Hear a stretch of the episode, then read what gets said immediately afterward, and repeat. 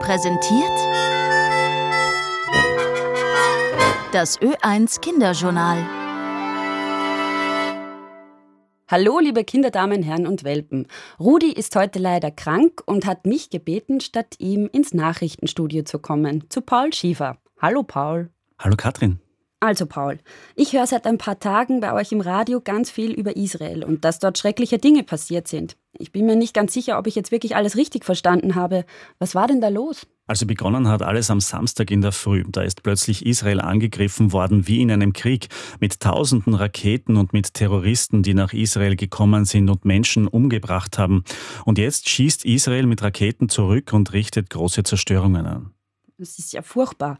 Und du meinst, diese Terroristen haben einfach Menschen in Israel getötet, die dort gewohnt haben, so wie du und ich in Wien wohnen? Ja, genau so ist es passiert. Die Menschen in Israel, für die war der Samstag ein Feiertag. Manche haben am Samstag in der Früh den Fernseher aufgedreht und haben zuerst geglaubt, da läuft ein alter Film, wie sie die Berichte gesehen haben. Aber es war leider die Wirklichkeit. Aber wieso passiert sowas? Wer kommt auf die Idee, Israel anzugreifen? Ja, die Frage habe ich befürchtet. Die Wahrheit ist, in diesem Fall ist es wirklich kompliziert. Willst du es wirklich wissen? Ja, sicher. Es ist immer wichtig zu wissen, was passiert ist.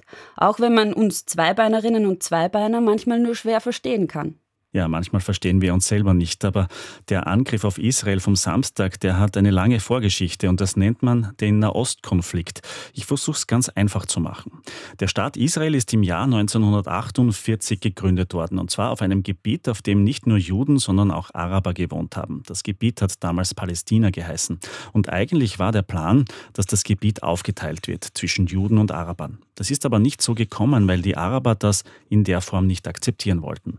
Und das ist die Wurzel des Problems. Die Israelis und die Palästinenser, so nennt man die Araber, die dort wohnen, sind sich nicht einig. Sie waren es damals nicht und sie sind es auch jetzt nicht. Aber warum ist es so schwierig, diesen Streit zu schlichten? Wir haben das ja bei anderen Problemen auch schon geschafft.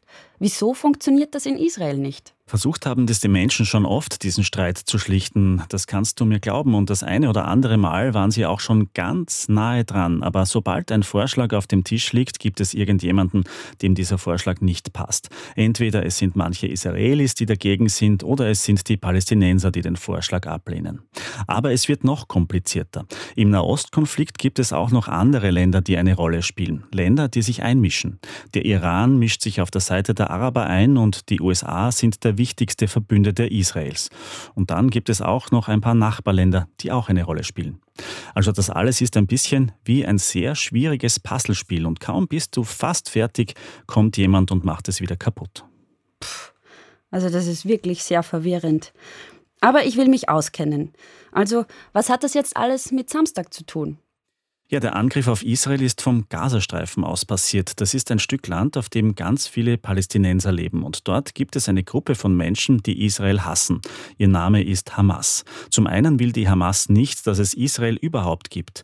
Und zum anderen wirft sie Israel vor, die Palästinenser im Gazastreifen und ganz allgemein sehr schlecht zu behandeln.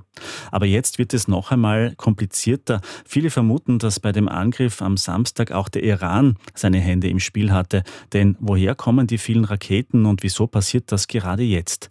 Da glauben manche, der Iran wollte das so, weil Israel gerade dabei ist, sich mit einigen Nachbarländern zu versöhnen. Hm. Der Iran ist also derjenige, der das Puzzlespiel kaputt gemacht hat, weil er nicht will, dass es fertig wird? Ja, so könnte man das sagen. Aber wie gesagt, über diesen Konflikt könnten wir noch sehr lange reden und ich bin mir ziemlich sicher, dass ich dir noch nicht alles erzählt habe, was wichtig ist. Das macht nichts, Paul. Jetzt habe ich wenigstens ein bisschen eine Idee davon, was dort passiert ist. Vielen Dank. Danke, Katrin. Bis zum nächsten Mal. Bis zum nächsten Mal und dann auch hoffentlich wieder mit Rudi.